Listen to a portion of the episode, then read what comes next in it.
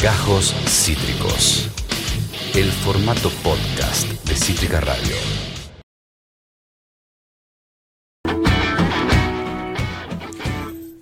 El famoso empezó cuando quieras, ¿no? Cuando se te cante un huevo, arrancar. Bueno, eso es lo que estamos haciendo, arrancando cuando se nos cante un huevardium. Ocho minutos pasan de las 18 horas, esto es Nido Generación por el aire de Cítrica Radio. Muy rápidamente voy a saludar a mi compañero aquí al lado, el señor Facundo. ¿Qué tal? Buenas ¿Cómo va? tardes. Bien, ¿y tú? Bien, un poco mejor, ¿no? Más digerido el asunto o... No, yo estoy peor. Ok. O no sé. Estoy en una. Yo estoy tan en una por tantas cosas que no sé, ya me chupa todo mi huevo Bien, también. perfecto. Eh, el señor Víctor Jiménez en los controles de sonido. Hola. Hola, la señorita Lucía G. Conde en la operación de video. Y así como patada ninja voladora, vamos a ir eh, a comenzar porque tenemos un programón, hay dos entrevistas, eh, hay una agenda Cargadísima, como siempre, ¿no? cargadísima. Este fin de semana se viene full full. Además, recuerden que este fin de semana es fin de largo porque el lunes es feriado. Bien. Para lo cual, eh, hiper cargada va a estar la agenda comenzando desde mañana. Mañana hasta el lunes. Inclusive hay fechones que no te podés perder. Así que vamos a estar haciendo el repasilio de todo eso. Y además, como bien dije, dos entrevistas. Pero vamos a comenzar, por supuesto, con un tema. Un tema que elegí yo, ¿por qué? Porque el sábado cumplo años. Eso es otro de los eventos del fin de semana. El peor evento del fin de semana es ese evento al que ni yo estoy invitada, la verdad. Así que ese no se lo anoten. Eh, pero sí, anótense que este es uno de los mejores temas de la historia del universo universal, Mundial. mundial, claro, universo mundial, que es All the Small Things de Blink 182.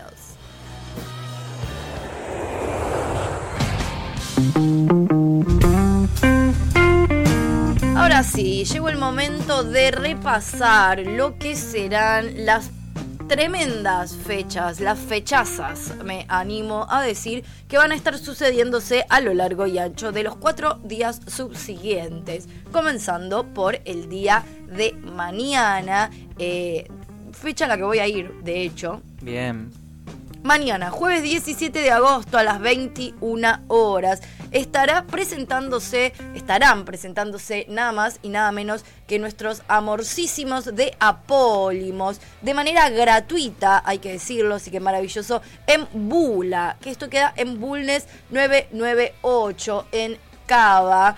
Eh, nada, maravilloso. No sé si tenemos el flyer ahí, en cuál andamos de ahí, porque así no avanzo y vemos un segundo al flyer. Hay un detalle de esta fecha que es gratis, ¿no? Sí, gran Eso- detalle. Es un gran detalle, más allá de que, viste, pusieron ahí unos billetitos en el flyer, ahora sí, quizá lo podemos ver. Pero bueno, Es que no quiero avanzar porque si no vamos a estar coso y así de última después... eh, así le- no nos corremos, ¿no? Así no nos vamos corriendo tampoco. Pero bueno, si no está el flyer, avanzo. Como quieran. Un entonces, segundito. Estoy, estoy como... ¿Qué podemos decir de Apólimos para la gente que no los conoce? Así, una, eh, decir Apólimos en una oración. Que son realmente maravillosos. Es un power cuarteto. Upa. Es un power cuarteto. Me encantó ese maravilloso. término, ¿eh? Con una bajista que me vuelve loca, pero eh, los cuatro son realmente maravillosos. Aprovechamos a mandarles un beso gigante a los cuatro, que además son eh, amigues también, o nos hemos convertido en amigues Sí. eh, querides a partir de que hemos tenido el placer de tenerlos aquí. Yo los he conocido en Mutar. em, Sos de esas bandas que vos conociste en vivo. Son de esas bandas que yo conocí en vivo y a partir de eso las Elo eh, invita al programa. Entonces repetimos.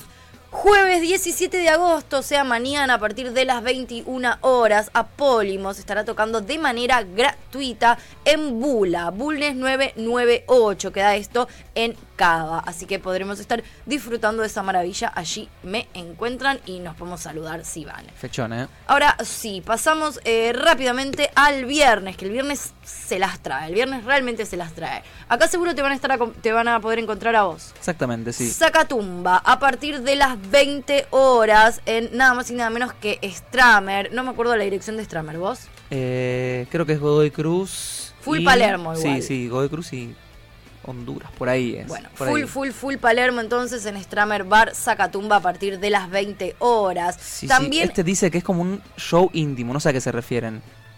Show íntimo ese, como que el están, disparador, ¿viste? Y yo creo que lo de mañana Polimos también, porque viste que no está anunciado con otras bandas, que, por- que no venimos acostumbradas a esa Al- dinámica. al venimos festival, ¿no? a por lo menos tres o cuatro banditas por fecha. Pero bueno, si quieren tres o cuatro banditas por fecha, acá les traemos. Por un lado, también el viernes eh, y también a partir de las 20 horas en el Polo Cultural de eh, el 1040. Exactamente. Nuestro amado 1040, que queda justamente en Acuña de Figueroa 1040, al lado del emergente de Almagro. Eh, Rojo Producciones estará eh, presentando eh, Candy Kane, Blockbuster y Vicente y los Curiosos, tres bandas que nos gustan sobremanera. Así que un fechón para disfrutar. Sí, sí, muy, muy buena fecha. Muy buena fecha. También el viernes, y de hecho me parece que medio que se puede hacer como Eso es clave. una, una, una huida, o sea, uno van a llegar medio tarde, pero qué sé yo, pero Quizás se puede... un par de canciones y ya. Uno empieza a las 20 horas y, eh, o sea, lo que decíamos recién del 10.40, también lo de Zacatuma empieza a las eh, 20 horas, pero también el día de mañana 23.30, el Festival Galopante, nuestro queridísimo eh, Juan va a estar presentando su productora, Galopante, justamente, y lo estará haciendo de la mano de Noctum Negres, Garbage, Garbage People, que quiere decir banda invitada el día de la fecha, así que quédense, y Lola. Esto ocurrirá en Avenida Rivadavia 1261. Yo creo que se puede hacer la escapadita, ¿eh? Yo creo que te podés pegar eh, un- una, una pata. Yo que capaz voy a este, no sé, voy a ver qué voy a hacer. Voy a cenar con mi familia, pero después a las 12 algo voy a Claro. hacer. Ya con una nueva edad en tu haber, Ya digamos. con 31 años, la concha y la... bueno, en fin. Eh, sábado, ahora sí, ya pasamos al día eh, de mi natalicio, al día de mi cumpleaños. Un lugar donde me hubiese gustado, al final terminé decidiendo otro plan, pero donde casi festejo mi cumpleaños es nada más y nada menos que en Club Tucumán. Esto queda en Quilmes, en eh, Baranda 941. A partir de las 19 horas estarán tocando Playa Nudista, Nina Suárez, María Codino y Error Vanessa. Sí, sí. Te digo, de Fechón la- de las- feminasti, pero a otro nivel. De las mejores fechas del fin de, te diría. ¿eh? Una fecha que a mí me vuelve loca y que realmente casi digo, acá voy a festejar mi cumpleaños. Pero bueno, sucedieron otras cosas. Club Tucumán en Quilmes. Bien. Salimos un poco del porteño, del super porteño Sí, centrismo. sí, aparte así. gran lugar Club Tucumán también. Sí, y Quilmes en general, que también está eh, dándolo con todo a la movidilla. También el sábado 19, en 10.40 de nuevo. O sea, tenemos plan de viernes para 10.40, tenemos plan de sábado para 10.40. Esto de 19 a 23 horas. Buen horario también, como horario muy tranqui punky de sábado. Estarán tocando nuestros amados Tragic Mag, que el otro día La descosieron, ¿eh? nos hemos enamorado, Brea y Kill Matara. Así que eh, nada, también otro fechón para disfrutar, repito, en el 1040 de Acuña de Figueroa. Sábado también en uno de nuestros lugares favoritos en el mundo, Moscú, eh, Avenida Córdoba 4335, a partir de las 21 horas estará ocurriendo Bendito Ruido. Y aquí está una producción de Mitosis que se arma este fechón. Estarán tocando Cortejo, Honey Shaft, Bajaquila y Vicente y los Curiosos de nuevo. Para los fanáticos de Vicente y los Curiosos pueden disfrutarlo el viernes y el sábado o el viernes O el o sábado. el sábado lo dejamos a su criterio. Yo increíblemente me lo voy a perder. Un fin de semana sin ver Vicente y los Curiosos va a ser un poco raro. Pero bueno, ocurrirá. Eh, sábado también, otra Upa. cosa que me vuelve pero total y completamente loca. 23 horas esto. Eh, Alecares y los magos farsear. Esto es en, en Padua, ¿verdad? Esto es en Padua. También entrada libre y gratuita. Maldito enfermo. Eh, San Antonio de eh, Volta 363. Nuevos horizontes, ¿no? Maldito enfermo musicaliza, perdón, no es el lugar. El lugar es en Finisterre Social Club. Nada, espectacular. Yo eh, me reservé el 29 para ir a ver a Lecares a Martes de Vinilo, que va a estar tocando en Stramer. En Stramer, eso te iba a preguntar. Stramer. Así que bueno, nada, eso también va a estar ocurriendo el día sábado 19, muchas fechas sábado 19. Ahora vamos a pasar, sí, a las últimas fechas. Eh, el domingo el domingo. Esto es en San Miguel. Precuela del feriado, ¿verdad? Precuela del feriado, exactamente. Esto en San Miguel van a estar tocando Las Tusi, el Club Audiovisual y Full de Mango eh, a partir de las 20 horas en Il Amici, recuerdo, San Miguel. Así que eh, me parece también un planazo de domingo eh, previo a un feriado. Y ahora sí, una fecha que no se pueden perder. Esto lo digo póster, póster. O sea, no se pueden perder ninguna. Lo que pasa es que algunas, se, algunas se van a tener que perder porque hay más de 10 fechas y algunas medio que coinciden. Pero esta no les coincide con nada porque es un lunes feriado. Todos queremos rascarnos los huevos los feriados, pero en realidad en este contexto solo queda ir a ver bandas y Sí, pasarla totalmente. bien. Así Mientras que- se pueda, ¿no? Mientras se pueda, exactamente. Así que aprovechen. O sea, esto es full, full, full porque después ya, si seguimos así, no van a poder eh, escuchar más eh, músicas. A partir de las 20 horas, el día 21, el lunes 21, feriado, en otra historia Club Cultural que queda en Estomba 851, estará Sara Ruiditos para no morir y la Orden Shitake. Y vos ¿Qué dirás, es la Orden ¿Qué Shiitake? es la Orden Shitake? La Orden Shitake es una banda que va a estar Debutando. naciendo, naciendo, debutando justamente en esta fecha, el día eh, lunes 21, y que está integrada por quienes eh, han sabido ser los integrantes, amigos, amados, amigues, amades, de quien recuerda a Frank, que es justamente la banda que le da la cortina musical, la apertura musical y el nombre a este programa con el tema Nido Generación. Ahora, ellos han eh, mm, transicionado a la orden Shitake y estarán mostrándose por primera vez entonces este lunes. Mucha expectativa, temas nuevos, otro estilo diferente a lo que eran los Frank, digamos, es un renacer, como vos decís, La manija un es cambio total. de, de paradigma. Sí. ¿Dónde queda otra historia en Villortusal, verdad? Sí, queda en calle Estomba y casi Constituyentes, es en la loma del Tuje, pero Bueno, hay, hay como para todos los sectores, o sea, Sí, hay sí, como está como bien distribuida. igual gran lugar, hay que decir. Gran Otra historia ya desde antes de la pandemia que viene con movidas independientes ahí. gran lugar. Bueno, ahí no se van a encontrar sí o sí o sí o sí. Y después, bueno, a mí mañana me encuentran en Apólimos, a Facu mañana, eh, el viernes ¿El seguramente viernes? lo encuentran en Zacatumba. Yo el viernes, alguna post 12, Puede ser, ¿eh? me, me, me- Tirá, tirá mensajito. Voy a entrar en alguna post 12. No sé, o, voy a, o también estoy pensando en directamente caer en Moscú. Corta. Corta la bocha. A ver qué pasa. A ver qué pasa en Moscú. ¿Cómo la ves esa? No la veo nada mal, Me ¿eh? interesa. Y el sábado, bueno, el sábado pinta mi, mi, mi cumpleañito. Capaz después caemos a bailar a Maquena. No es mala esa tampoco, ¿no? Buenísimo. Se va toda la mierda Maquena. Estuve hace poco que fui a ver a Banquete, la banda de mi amigo ¿Se Nico pone? Se repone, sí. Se pone medio fiesta. Bastante fiesta. Che, hablando de se pone medio fiesta, tenemos un anuncio especial para hacer. Yo no Uh. sé si se puede hacer, pero lo voy a hacer igual porque desde cuándo hago lo que se puede, o sea, ¿no? Desde cuándo alguien me dice no digas algo y yo no lo digo. ¿No? Pará, no lo digas. Lo voy a decir. Ah, qué loquita. ¿eh? Que lo quita. Ay, que lo quita. Bueno, lo voy a decir. El eh, sábado 9 de septiembre, es decir, este sábado no, el otro sábado tampoco, el otro creo que tampoco, el otro.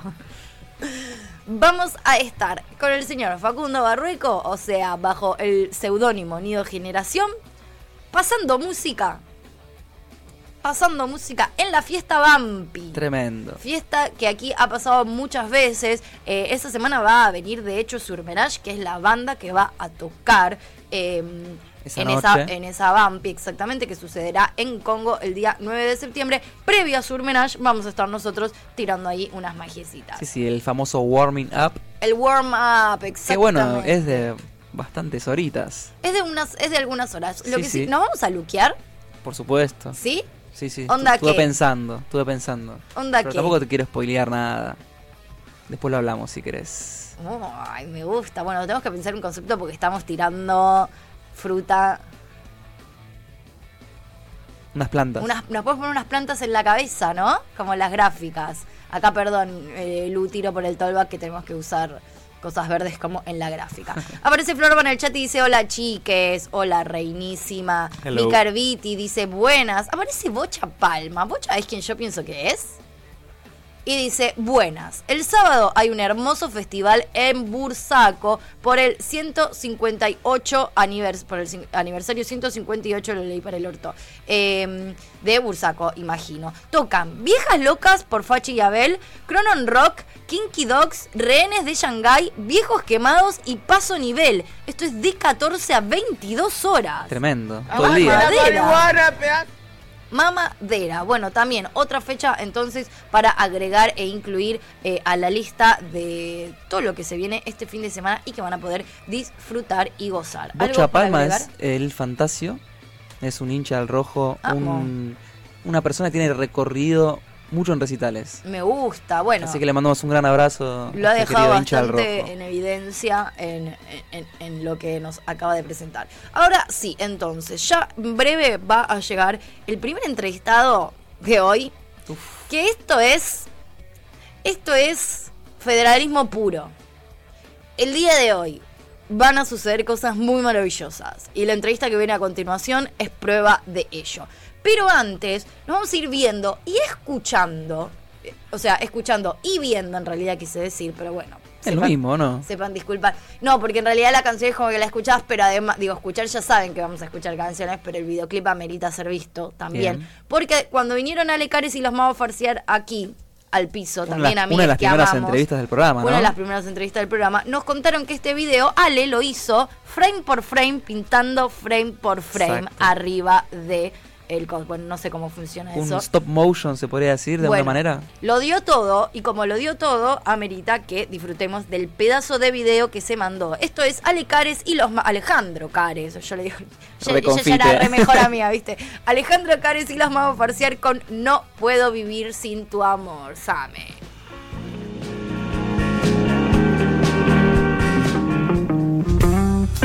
Alejandro Cares, otra es le casi le digo cualquiera. Alejandro Cares y los magos farsear con No puedo vivir sin tu amor. Recuerden que estarán tocando el Sabaduki, así que lo van a poder disfrutar si tienen ganitas. De hecho, lo van a, van a tocar de manera gratuita. Tremendo. Em, bueno, estamos todos medio que, ¿qué onda?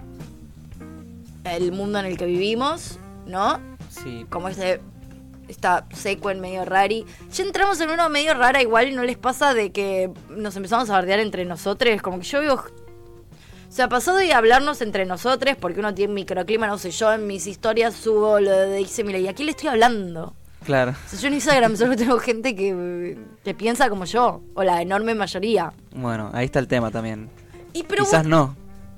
¿En qué sentido? Y en las redes. No, Pensá yo- que uno de cada tres seguidores tuyos no, votó a Milei. no, de hecho no. Bueno. Ese es el punto. Yo me ocupé de vivir en un microclima en el que esas cosas no ocurren. El tema es que ahora no sé a quién hablarle. Claro. O sea, yo me ocupé absolutamente. Yo siempre me ha pasado y en esto nunca tuve como un problema. Yo no soy muy tolerante a la gente que piensa distinto a mí. la verdad, en, en temas por lo menos políticos. Y la verdad, yo sí veo gente que sube. O sea, en todos estos años, gente que sube cosas medio gorilongas. te- Cancel. no me importa quién. Ni, ni miro quién sos, te borré. Tipo, te eliminé. Paja. Sí, hay gente que incluso cada tanto en sus redes dice, este es el momento para, si te gusta la derecha, lo que sea, me dejas de seguir, ¿viste? Es como que Te dejo de seguir. gente pone ahí como un filtro cada tanto para sus seguidores. Yo no sigo gente de, de- de derecha y estoy bastante seguro que gente que no piensa como yo tampoco me sigue, pero yo soy bastante rompepelotas con esas cosas en redes. Y de hecho, cada vez que subo algo medio político, me deja de seguir gente. Claro. Entonces, evidentemente, como que. Nada, limpié. Sí, sí, sí. Se limpió. Pero bueno, ahora no sé muy bien a quién hablarles. Los que sí saben a quién hablarles, por suerte, y son mm, artistas mucho más masivos y gente realmente masiva y con una llegada muy importante. Que igual debo decir, me sorprende los pocos artistas mainstream, digamos, que se han pronunciado en relación a esto, sabiendo y siendo bastante evidente que dudo que la enorme mayoría piense Claro. como Milei. Tampoco se han pronunciado ponele. a favor. Eh, eh, Vi a uno que igual, no- ni siquiera, mira, ni siquiera sé si ustedes lo van a conocer, con eso te digo. Es el más falopa de todos los artistas, yo lo conozco como de- por consumo irónico, que es Oscu. Oscu. Oscu, no es Coscu. Es Oscu. No, no sé es quién un es. trapero muy falopa que se hizo famoso, o sea, creo que era streamer, y viste que hoy los traperos todos son youtubers, streamers, qué Sí, sé yo. sí. Bueno, Y, y los candidatos a veces también. y los candidatos a veces también, exacto. Bueno, este es uno que en realidad se hizo más conocido, más viral, creo que jugaba los jueguitos en cosas, pero se hizo conocido porque le invitó a una cita a Romina Malaspina, que es una de Gran Hermano, que está más buena que comer pollo con la mano. Él es un Ella era. Eh, estaba en- estuvo en el Congreso, ¿no? ¿Puede ser? ¿O estoy- me estoy equivocando? No, te estás equivocando. Otra. Ok. No, no, no, no. No, no, no. Esta es una rubia que salió de Gran Hermano. Ah, bueno. No, no, no, no, no, no, nada que ver.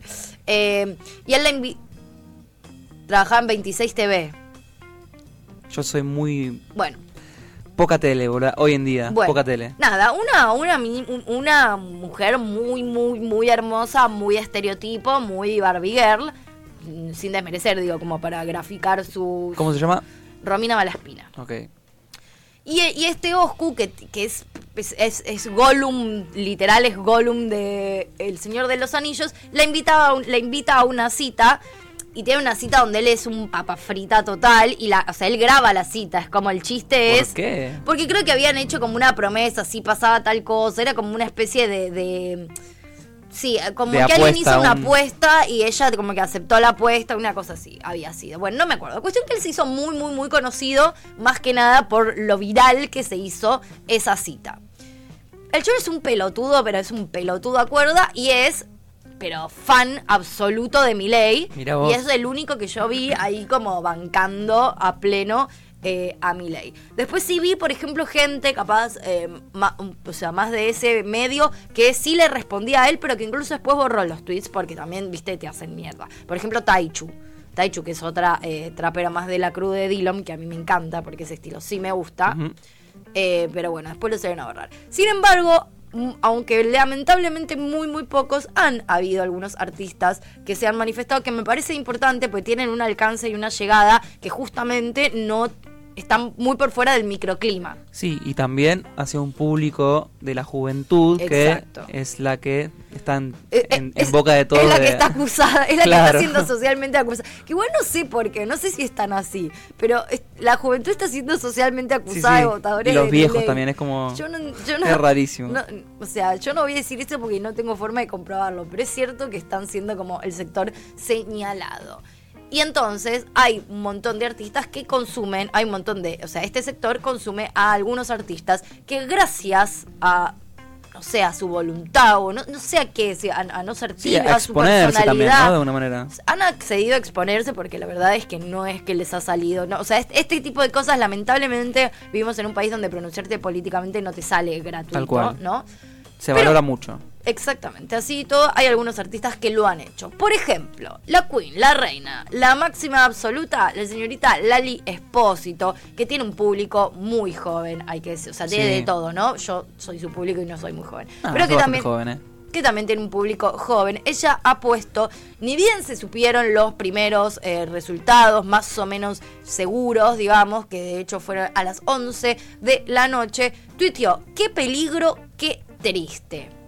Reducido, bien. Reducido. Después un montón de gente le empezó a comentar, eso me interesa, a ver de a poquito, porque no leí todos los comentarios, pero por ejemplo, bueno, se le ríen, eh, a llorar a la iglesia, con razón no te... ada- No te ada- Adoptaba no a te en adoptaba en Rincón de Luz, cualquier cosa. Eh, ahora vos vas a tener ganas de sacar un tema nuevo, es una oportunidad, bueno, y así así un par de eh, cosillas. A lo que ella, igual, ni lerda, ni perezosa, tuiteó y respondió a toda esta gente que eh, justamente la criticaba y dijo, no me pone para nada mal que me bardeen por considerar peligroso y triste que haya gente que vote a un antiderecho. La violencia con la que bardean y los argumentos son un reflejo de lo que votan justamente. Nos malacostumbramos a considerar que si alguien opina de una manera es porque está del otro bando y del único bando que yo voy a estar siempre dentro del panorama decadente político y económico en el que estamos es del lado que no se caga en lo ganado en materia de derechos. Aunque sea eso, me queda como votante joven argentina responsable que no piensa en su ombligo únicamente. Podría no opinar nada, obvio, es lo más cómodo, pero no soy así, así que sí, para mí es realmente triste y peligroso votar a un antiderecho semejante. Eso opino. Igual tranquis que soy una ciudadana angustiada, no una candidata ni nada, relájense, ¿no?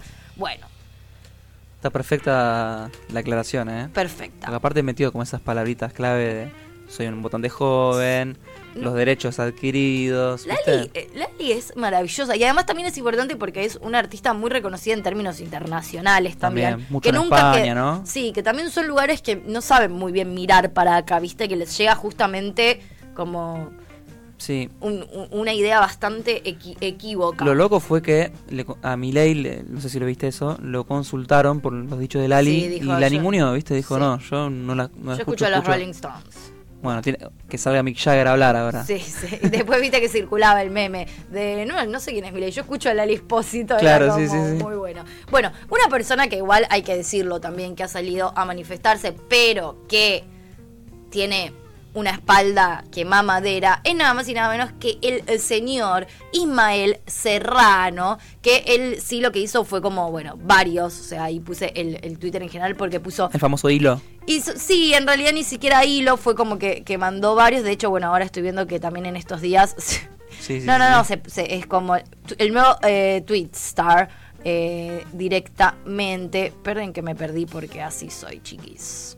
No puedo con mi genio. Bueno, me fui, me fui a. ¿A dónde me fui? Bueno, o los borró. ¿Los borró? ¿Dónde estoy, boluda? 13 de agosto. No, me fui al carajo. Quizás hay... No sé dónde estoy. Pasa de Twitter, ¿viste? Bueno, en Tenés fin. 24 pero que horas también- y No entiendo. hay una catarata de- Estoy medio perdida. Estoy en junio. Bueno, chau. Lo voy a leer desde, desde la compu con lo poco que pueda. Dice, jóvenes votantes del liberalismo, ya estamos más cerca de vender vuestros órganos para comprar criptomonedas. Claramente esto fue una eh, Palazo para los jóvenes. chicanita, sí. Y otra cosa les digo, no den por perdidas las batallas que aún están en disputa. Sí, igual yo dejaría de putear tanto a los pendejos, como...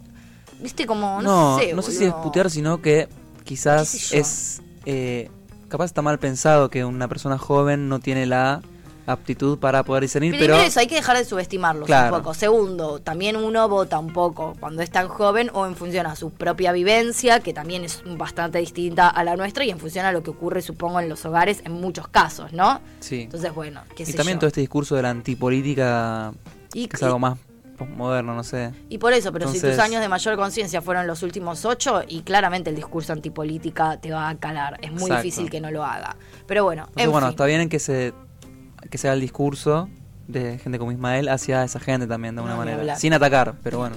Bueno, otro que sí se ha pronunciado, esto me parece bastante importante, nada que nos sorprenda igual, ¿no? Hay que decirlo, eh, porque lo ha hecho en reiteradas oportunidades, pero que de vuelta, que justamente si vamos a estar señalando a la juventud como lo- el, el principal eh, electorado que tiene Javier Milei, entonces me parece interesante que Truenito, que tiene cuántos años tiene Trueno, 23 años Sí, con toda la 24, furia. 25. Me parece que a 25 no llega, pero ni en pedo. Creo que tiene La cara de 23. Víctor. Dice, tuitea también, tus derechos son lo único que tenés, no te regales. A mí me parece también, viste que hay mucha gente como que está diciendo, bueno, pero están diciendo cosas básicas. 23. 21. 21, 12. no es un bebé. Eh, están diciendo cosas básicas, pero es que la discusión, Es básica. la discusión es básica, boludo. La discusión no es profunda. O sea, Claro. la, la situación y la cuestión es bastante básica. Entonces me parece bien, porque justamente es básico el discurso. No, no, no hay mucho para profundizar. Sí. Es como, literal, tus derechos son los únicos que tenés, no te regales. No hay mucho más para decir. Así que me parece muy bien. Y para cerrar con este bloquecito y darle paso a la mágica, maravillosa entrevista que nos va a preceder, preceder, anteceder, ¿cómo es preceder? Uy, estoy, hoy hoy tengo un día, hoy tengo un día terrible. porque, porque después Proceda, antes como dice diría más, como- no, como o- otra antes. joda que no salió cara, la del consumirónico de Maslatón salió salió cara esa joda, así que no sigamos con eso. Pero por último vamos a cerrar entonces este bloque escuchando lo que decía nada más y nada menos que el señor Catriel también, otro que tiene un público bastante joven y que se manifestó directamente con un video de sus historias historia. de la siguiente manera. Aparte caminando por la calle, ¿viste? Como... retranca Sí, él. sí, sí. A ver, a ver. Ay, es que no bajé el video, lo perdón, eh, mala mía. El... Tuve el privilegio de ir al colegio, a la escuela, porque era gratis, era pública. Si no, yo no podría haber ido al colegio, porque no tenía las herramientas, no tenía la guita para agarpar mi educación, ni yo ni mis viejos, te imaginarás. si los hospitales, si la sanidad hubiese sido privada, yo estaría muerto. Porque en más de una ocasión me han salvado la vida eh, doctores de públicos, doctores de hospitales públicos. Entonces, yo digo, es muy importante pensar en nuestro futuro y en las manos de quién las vamos a dejar. Ojo, porque en el futuro van a vas a necesitar cosas y no vas a poder pedirlas, porque esos son derechos. Y cuando hay una necesidad, hay un derecho. Así que cuando necesites, ya va a ser muy tarde, mi amor. ya va a ser muy tarde, mi amor. Eh, bueno, nada, bastante claro. Además, también dijo una frase eh, citando a, a Milei también, que por supuesto Milei había utilizado esa mítica frase del peronismo eh, para eh, desmerecer, Sí. por supuesto. Quizás. Y también hoy, habló, hoy hablaba, o ayer hablaba de cerrar el CONICET, que el de privatizar No, el te CONICET. cierra todo. Te cierra te todo. privatiza, no te cierra, que no sé qué es peor igual. ¿Sabes lo que estoy pensando? Quizás los artistas que estamos esperando están aguardando el momento justo para decir algo, ¿no? Más cerca de octubre, habrá que ver, ¿no? Bueno, no sé, veamos, esperemos. Eh, lo que sí, entonces vamos a hacer ahora es irnos a un temita para luego darle paso a la primera entrevista de la jornada. Y lo vamos a hacer con el Duqueto y con Catriel, con este tema que no tiene nada que ver con nada. Lo iba a poner al final, pero lo voy a poner ahora. Y que me representa porque es fin de largo y este fin de cumpleaños. Muero de fiesta este fin del Duqueto y Catriel. Ya venimos.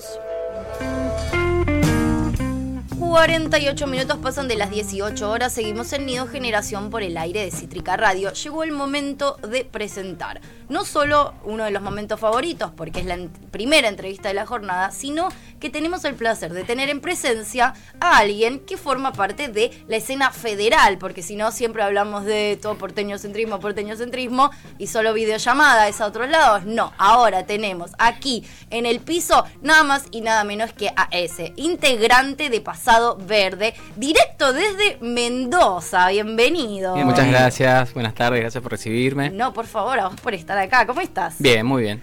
Bueno, me alegro mucho. Contanos qué es Pasado Verde.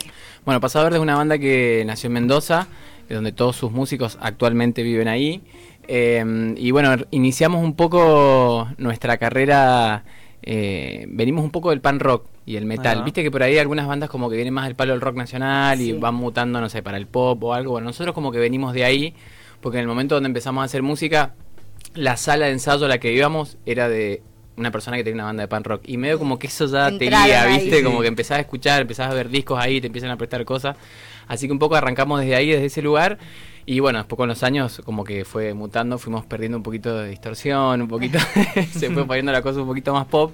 Eh, y bueno, pero ya son casi como 15 años de, de banda, ¿viste? Como que... Un eh, y un montón. poquito más, sí. De sí. hecho, bueno, acaban ahora en el 2023 de sacar el quinto disco, Exacto. ¿verdad? El, el quinto disco, La Expedición, eh, un disco que está también grabado y producido ahí enteramente en Mendoza.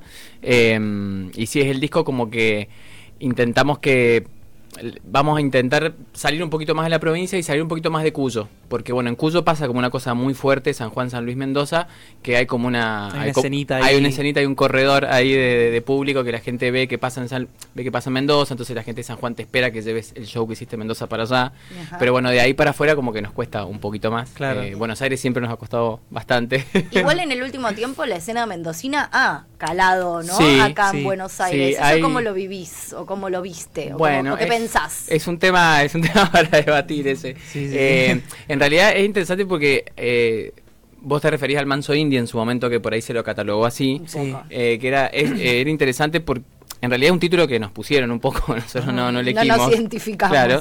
Y bueno, entonces como que en esa, en esa ola que por ahí es- estaba como más liderada por, por los de usted y las perras de Beach, eh, como que bueno, intentaron que meter más ahí, ¿viste? Y en realidad como que los pibes habían sido más punta de lanza y ellos como que estaban rompiéndola acá. Eh, entonces nada, como que eh, hay que tener cuidado con ese, con esos rótulos, ¿viste? Porque por ahí había gente en Mendoza Que quería ser parte y no se sentía parte, entonces había como un complejo de decir, che, ¿por qué yo no soy parte de eso? Entonces como Claro. intentar explicar que decir, che, bueno, pero eso es algo que nos pusieron desde acá para intentar importar esto que pasa acá en Mendoza. Y no para funcionaba con otras Y no personas. funcionaba. Y Mendoza pasa algo muy interesante que, mm, que digamos, las bandas locales llevan mucha, mucha gente al nivel de 2.500, 3.000 personas. Eh, y, y en los últimos 5 o 6 años te puedo decir que hay ciertos lugares que como que estaban reservados para auditorios que estaban reservados para bandas así nacionales grandes, hoy por hoy tocan bandas locales. Y eso es como Bueno. re loco, porque antes obviamente la banda local estaba destinada a ir y tocar en el barcito por el arreglo pedorro y pelearse. Y bueno, y de repente vas y te parás, no sé, con un proveedor de sonido grande, con una sala grande y le negociás de igual a igual porque le vas a meter 2.500 personas. Claro. Es como, ¿no? eh, es interesante y es como un fenómeno muy ahí de, de, de- de- de- no sé, del público que hay un cambio generacional muy grande y, y obviamente ese grueso de público es, es público más joven. Y allá Sí. cómo, cómo se vive la escena entre las bandas, ¿no? Más allá de también la gente que llevan y el que pueden acceder a, a- a circuitos copados para tocar, ¿cómo es ahí como la movida entre los músicos, Sí, entre los artistas? hay mucha, hay muy buena relación eh, porque hay mucho público, digamos, pero sigue siendo una ciudad pequeña, chica, entonces la escala te permite conocerte. Eh, entonces sí, hay mucha, hay mucha, mm, eh, hay mucha cooperación entre las bandas, hay mucha data cruzada, es decir, como te digo, viste, cuando vos vas como banda independiente a negociar, por ejemplo, una sala muy grande allá que se llama Ángel Bustelo, que es donde va a tocar Babasónico, donde va a tocar las pastillas del abuelo. Eh, las bandas no negocian con el, con, con el lugar, con el venue, negocia la productora, que generalmente es una productora grande, la disquera. Pero uno tiene, yo como pasadora tenemos que ir nosotros a negociar con esos chabones. Entonces, bueno, esa data por ahí se comparte, che, fui, me, me, me pasó tanto. Claro, las no, pero claro, yo la semana pasada le escribí y me pasó tanto, bueno, como que esa data, viste, se cruza. O ponerse de acuerdo en ciertos cachés para algunas cosas, como, che, levantemos un poco porque nos estamos quedando. Entonces, si eh, hay tal evento, pongámonos más o menos todos de acuerdo para levantar un poquito el piso y que cuando el chabón levante el teléfono, las tres bandas o los tres managers le digan que no, entonces va a decir, ah, bueno, ok, entonces vamos a tener que levantar y, y a ver si agarra. bien. Entonces sí, eso, eso pasa, eso pasa, sí, está buenísimo. Y como artista que hace 15 años que está tocando, digo, y que me imagino que también dentro de la escena actual venís hablando quizás con artistas o bandas o jóvenes que están empezando o que empezaron hace poco. ¿Cuáles son los, las cosas que ves que, que pasan igual que pasaban antes, tanto para bien como para mal? ¿Y qué cosas decís, bueno, esto a mí me pasaba y por suerte ya no, ya no pasa? Ya no pasa más. Eso no pasa más. Mira, yo creo que esto que, que te decía del trato con los lugares del arreglo ha cambiado un montón. Bien. Eh, eh, y entonces los pibes cuando llegan a negociar una banda por ahí un poco más chica ya llega con otra data porque ya le explicaron, ya le dijeron. Entonces eso es una cadena porque ya el dueño del lugar ya cambia su postura porque ya sabe que la, la gente llega con información. La falta de los espacios culturales medio como que es un, ciclo, es una rueda, ¿viste? Como que cada tantos años hay un montón, después no hay nada, después hay un montón, después no hay nada. Eh, ahora estamos pasando por un momento en el que hay algunos lugares como muy grandes que se están transformando en, en elefantes así blancos abandonados que no está pasando nada. Eh, y es como, en algún punto te da bronca porque si querés hacer algo, vas y de repente la técnica está destruida, entonces vos decís, "Mm, viste que esto es a propósito, como qué onda, como que ni siquiera si yo tengo el, el, eh, viste, si quiero activar algo, el, el espacio tampoco se da para poder hacer. Eh, así que nada, yo creo que lo- lo- los pibes como que vienen con una energía de mucho más, eh, con menos prejuicios. eh, y, y también noto algo muy, muy flashero que, que por ahí nuestra generación em, sí buscaba eh, participar más como en festivales, viste, por ahí llevar una carpeta al municipio. Y como que los pibes ahora están en otra, no les calienta. Si los aman bien y si no, también hacen sus escenas. Claro. Y por ahí hace un par de años en Mendoza pasó que no sé, tocábamos nosotros en un lugar, tocaba otra banda muy linda allá que se llama Spaghetti Western en un teatro y tocaba Lucas Sativa en otro lugar. Y los tres lugares se llenaron, ¿viste? llenaron. Claro. Entonces sí que loco porque ha- hay público, hay gente y, y algo que pasó también allá que no pasaba nunca es que por ahí te escriben y te, te pegan, che, el show es ATP. ¿Viste? A- Yo cuando iba a ver banda de pan rock no existía eso, te dejaban entrar o no te dejaban entrar, pero no le demandabas a la banda que hacer un show para menores de 18. Tal cual. Y eso está buenísimo, te preguntan, inclusive en San Juan, si voy con mi viejo, ¿puedo entrar? Eso Claro. es como re loco, ¿viste? Como que se, por ahí se te cruzan dos generaciones, van los padres porque le gusta y van los pibes, ¿viste? Eso Eso, está está increíble, sí. Bien.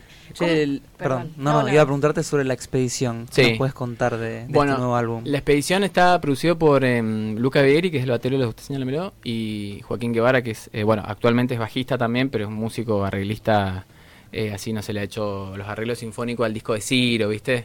Todo ahí más de Made in Mendoza. Em, y fue la primera vez, nosotros al llevar tantos años, ¿viste? Como ser amigos, hay como una cuestión media de claustro así cerrada, de querer hacer todo entre nosotros, y como que esta vez dijimos, che, metamos a alguien, pero que meta mano de verdad, que es algo que siempre hablamos con Crosa también de, de esta cosa del rol del, del productor, ¿viste? De entregarse un poco de al entregarse productor, un ¿no? poco, sí, y de confiar de que las decisiones, bueno. Eh, entonces eh, estuvo buenísimo porque fuimos con las canciones no tan terminadas Eh, porque vos podés ir un productor, pero por ahí si le das una canción media terminada, medio como que le estás marcando Claro. la cancha y no, Claro. le, no le das mucha le posibilidad. a- Sí, sí. Eh, entonces, bueno, como que decidimos dejar algunas cosas, no sé, íbamos con un estribillo nada más, o íbamos con dos versos terminados, cerrados. Entonces, bueno, tuvimos una primera experiencia que fue una canción que se llama Volcán, que fue el primer single. Entonces dijimos, bueno, a ver cómo nos llevamos acá, cómo, cómo- cuál es la energía. Y anduvo muy bien. Inclusive cambiamos la, la forma de producir, que era que algo que nosotros no habíamos hecho nunca. Generalmente, eh, por ahí nuestro palo es, no sé, vas a la sala de ensayo y te la das en la cabeza y estás horas, horas, horas, horas, y maqueteás y remaqueteás. Y como que Luca lo que nos dijo, che, cambiemos la forma, agarremos toda esa energía creativa que por ahí la desparramás en dos meses, juntémosla en un fin de semana, en viernes, sábado y domingo, ¿viste? Jornadas de ocho horas y lo que más podamos hacer, hagámoslo. Bien. Y estuvo buenísimo porque después de muchos años, como que necesitábamos un desafío también desde lo musical, desde lo técnico, desde lo interpretativo, decir, che, yo, o sea, hace muchos años que me dedico a esto, si me, si me exigen algo, tengo que poder responder Claro. en un par de horas, de minutos, o, o en una mañana, resolver algo musicalmente, una letra, una melodía. Entonces, como que nos, nos dimos ese, ese gustito. Es como un ejercicio Es como un ejercicio, sí. Es como que lo, lo que nos faltaba después de tantos años con los pies, como que eh, lo que intentamos es poder sacarnos el gusto de hacer cosas que. no quedarnos con las ganas de hacer cosas. Entonces, el disco anterior vivíamos juntos, la gran mayoría de los pibes, entonces fue como toda una experiencia. No lo volveríamos a hacer claramente, fue una cosa de un momento. Eh, pero no sé, vivíamos todos juntos y fuimos a grabar un estudio en San Luis, eh, en Villa María, que hay un estudio muy, muy grande, eh, que tiene un hospedaje. Entonces, bueno, estuvimos una semana conviviendo y grabando Hermoso ahí, igual. hermoso, sí. Como la peli de Foo Fighters. Sí, Una cosa así, sí, o el disco de los Red Hot, viste que alquilaron Claro. esa casa. Eh, entonces, Hay bueno. muchos mitos hay alrededor de muchos mitos, eso. Sí, sí, sí. Eh, pero está buenísimo el, el- lo que nosotros entendimos de eso es que cuando vos, por ejemplo, estás, no sé, vivís en Mendoza y vas a grabar el estudio, cada uno llega por separado, uno llega un poco más temprano, uno más tarde, el otro se peleó porque viene a laburar. Y en este caso, cuando estás conviviendo en un lugar, estás grabando, todos se levantan como en la misma sintonía a las ocho y media, nueve de la mañana y te acostás en, en la misma sintonía y hablando y de, de música y nada más que eso, porque es, es solamente lo que lo que te compete en ese momento es eso. Entonces, esa experiencia, viste, también está buenísima. Y la que nos faltaba era como la del productor mano dura, así que te diga, no, esto no.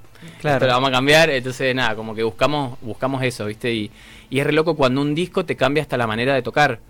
Porque mm, este disco medio como que se hizo en el estudio y después se pasó a la sala de ensayo. Entonces, Claro, como el camino es medio al revés. Exactamente, el camino es al revés, realmente lo llevas de la sala súper cocinado, lo grabás y después, bueno, ya sabes cómo lo vas a tocar. Y acá fue como distinto, entonces como que hay violas que grabé yo, hay violas que no grabé, que grabó otro de los pibes. En un tema grabó todas las guitarras otro de los pibes, entonces después cuando volvés a la sala, que como que repartir ahí a ver qué va a tocar cada uno. Y por ejemplo, a mí particularmente me pasó en este disco que no toco la guitarra, toco muy poco. Y, y claro, no tengo tanto la guitarra colgada y no sé qué hacer con las manos. Porque de repente, ¿Dónde las pongo? En el bolsillo, ¿viste? Como que hago. Entonces, re loco cuando. perfo. Sí, sí, sí, me pongo a bailar, tomo clases de teatro, no sé, porque posta es como que la guitarra te sirve de, de Sí. sustento Sí, sí, ahí. Eh, me, me pasaba que sí, le decía a los pibes, se ríen siempre porque hay un tema acústico que no toco la guitarra y me hago el boludo y me dejo la guitarra colgada. Y me tendría que sacar y, y cantar y, y moverme por el escenario, pero es como que me va, viste, aprieto el afinador y la- sí, sí, la dejo ahí colgada. Entonces es re interesante cuando una decisión musical y de producción te afecta a cómo te vas a parar en el escenario, Claro. viste, cómo, cómo te vas a mover. eh, y un poco después de tantos años, como que llegar a esa incomodidad está bueno, viste, porque te hace... Te hace Eh, crecer. te hace ¿no? crecer y cuando ya te empezás a aburrir un poco, cuando los ensayos son un poco monótonos, es a la alerta de que hay que, de que que mover algo. algo hay que hacer. Hay que cambiar algo. Bueno, me imagino que, bueno, 15 años son un periodo de transición donde todos o todes eh, cambiamos mm, o, o- o vamos modificando qué escuchamos, qué nos gusta, entonces desde ahí tiene mucho sentido transicionar del punk rock, si se quiere, a algo más popero, ¿no? Pero ¿cómo viviste vos esa transición de esos cinco discos, de esos 15 años, a lo que fue el primero y este, que son estilos totalmente distintos en algún punto, deben tener como... Sí. a- hay, hay una base... Una que esencia se- ahí, ¿no? Hay una esencia Sí. que, se, que se mantiene, pero Sí, fue armónico, porque además son, son un montón ustedes, Totalmente, como ponerse de acuerdo en esas transiciones. Fue armónico porque la banda cuando la hicimos nunca la hicimos para decir, che, bueno, hagamos esto. Fue como un poco el resultado del contexto, nos dejamos llevar, por eso te decía, viste, que empezamos en una sala de ensayo y como que hacían pan rock y dijimos, bueno, a ver, probemos, vamos por acá. Entonces era como todo muy, eh, viste, lo que íbamos absorbiendo alrededor. Eh, sí, la banda obviamente ma- mantiene la esencia de, de- de, bueno, de la distorsión en algunos momentos aparece como muy presente y el show el- en vivo de la banda es como muy, muy enérgico. Y después también hubo un recambio, hubo gente que hubo un momento de la banda en el que empezó a exigir más y, y bueno, eso hizo que por ahí hay, habían pibes que participaron en el proyecto que no estaban, eh, digamos, claro, decir, no, bueno, yo no estoy para renunciar a esto, esto, esto. Y, y siempre hablamos con Crosta que por ahí el objetivo siempre es más que pegarlo, otra cosa es perdurar, ¿viste? Poder seguir tocando, poder... eh, pero para eso sí eh, tenés que dejar cosas de lado y hay situaciones que son transversales a la banda que, que las tomás, gente de la que te alejás, laburos que no agarrás, viajes Claro, que no sí. haces, cosas que no te compras para comprarte otras cosas. Entonces como que, viste, todo eso te, te va marcando. Entonces hubo gente que se alejó, hubo gente que se, que, que se incorporó a la banda. Eh, entonces fue como muy, muy natural, viste, muy... Y en este camino de que van pasando los años y que vas buscando hacer cosas nuevas, fue como que fue entrando música... Pero inclusive lo ves con bandas, no sé, me pasa Masacre. Siempre me gustó Masacre y escuchar los discos de Masacre o Masacre Palestina son una cosa y escuchás Sí. el Mamut y ya hay un Sí, cambio. Entonces sí. vos decís, bueno, todos vamos como por ahí buscando otra cosa, ¿viste? De- Sí, sí, pasan casi todas las bandas. va pasando de hecho. todas las bandas. Entonces, cuando vos vas escuchando las bandas que, que te han ido influenciando, que también van mutando y pasando por otros lugares, como que sí, bueno, yo también puedo. Y es cierto que hoy va, no sé si coincidís, que está más habilitado, ¿no? También a eso, como que hace unos años uno medio que tenía que tener una banda y encasillarse, era como uno tenía que responder a determinado género y esto es una banda de rock y Claro. era medio difícil salirse. de- Totalmente, Hoy sí. está como más habilitado, incluso está bueno como la experimentación e ir pasando por todos los géneros, e ir buscando, ya nadie te exige como que seas tan fiel entre comillas a un género concreto y eso bueno, también me imagino que te da cierta libertad. Claro, sí, sí. Y más siendo por ahí una, una banda independiente que, que po- podés tomar una decisión sin miedo a equivocarte o podés tomar una decisión sin miedo a que alguien te reproche más que por ahí alguien del público y te diga, Sí. no me gusta o, viste, no hay nadie arriba que te va a decir, che, no, es por acá. Entonces, nada. Para mí es como... En este camino de perdurar es más importante no aburrirme de esto que estoy haciendo que, que seguir haciendo lo mismo. Porque de última, no sé, si tuviéramos, si nos fuéramos súper famosos y tuviéramos la fórmula, por ahí te diría ahí, bueno, no la toquemos, ¿viste? Porque, bueno, ahí como que no sé, capaz que la cagamos. Pero no es el caso, entonces nada, nos permitimos, sí, di- disfrutar y, y- y poder moverse en el ámbito que, que quieras. Siempre dentro del estilo, obviamente te pasa que, no sé, en los últimos años incorporamos la, la cuestión de los vientos o la percusión en este disco apareció. Y bueno, es como que hace un par de años atrás te decía, no, una percu ni Nunca, pedo, una claro. conga no, ni en pedo, viste, como un shaker no, y ahora como que repinta. Sí, lo que venga. Lo que venga. ¿no? ¿Cómo se, se armó ¿no? el vínculo con el público en todos estos años? Un público que lo sigue muchos hace muchísimo tiempo. ¿Cómo, cómo te llevas con eso? Em, en Mendoza pasa algo muy lindo que es que además, bueno, insisto con esto como la escala, ¿no? Como la provincia es chica y la ciudad es chica, hay como una cuestión de, primero de reconocimiento, así, la gente, viste, te, te saluda, te chifla, te grita y, y además de, de que también está bueno con las otras bandas, eh, que estamos ahí, vivimos ahí. Entonces, está bueno porque hay como que estos últimos años con toda esta tanda de bandas nuevas como que se rompió el paradigma que por ahí venía el rock de los 90 de, de que cantaba una banda era como inaccesible o depende cómo se había despertado si por ahí te acercabas te puteaba por ahí no entonces como que por ahí te- toda esta nueva Ya la generación imagen del rockstar. Totalmente, murió. viste, como a mí me cruzan, no sé, en la panadería comprando una factura y estamos Sí, con sí, los pibes, eh, aguante. eh. Entonces como que me parece que esa cercanía también hace que de alguna manera los vínculos sean como un poco más, más fuertes porque la gente eh, hace ese cambio de no verte como una, como una estrella inalcanzable, sino que ve como, te ve como una persona que siente parecido a ellos, ¿viste? Y mm, en- por ahí yo me, me- me comparo en la cuestión lírica un poco con lo que hace el Mató, que por ahí te escribe una canción sencilla, ¿viste? Lo, lo que el chabón le pasó lo baja a una letra y no hace falta demasiada interpretación, entonces eso hace que, que puedas conectar más rápido, ¿viste? Entonces Claro. como con pasado pasa un poco eso. Sí, la complejidad va por otro lado. Va por otro lado, ¿viste? Entonces, como que la gente, yo lo que a mí más me hace flashear, por lo menos en esta canción que está sonando ahora, de por ahí, yo estoy tocando y veo a la gente con los ojos cerrados, ¿viste? Como, y decís, ¿en cuál estará? ¿Viste? El chabón se debe estar acordando de alguien, lo debe estar llevando en algún momento, entonces eso, eso está buenísimo y tiene que ver con, con esta horizontalidad por ahí, digamos, entre el artista y el músico, que más allá de que vos estés en un escenario y tengas las luces y tengas el micrófono y tengas como todo a favor, eh, nada, estamos ahí, parejos, iguales, ¿viste? Terminamos de tocar y me bajo y está, está todo bien. Y bueno, y eso también es, es parte de, de- de- de esta cosa de la ciudad chica que también te permite como articular esas cosas.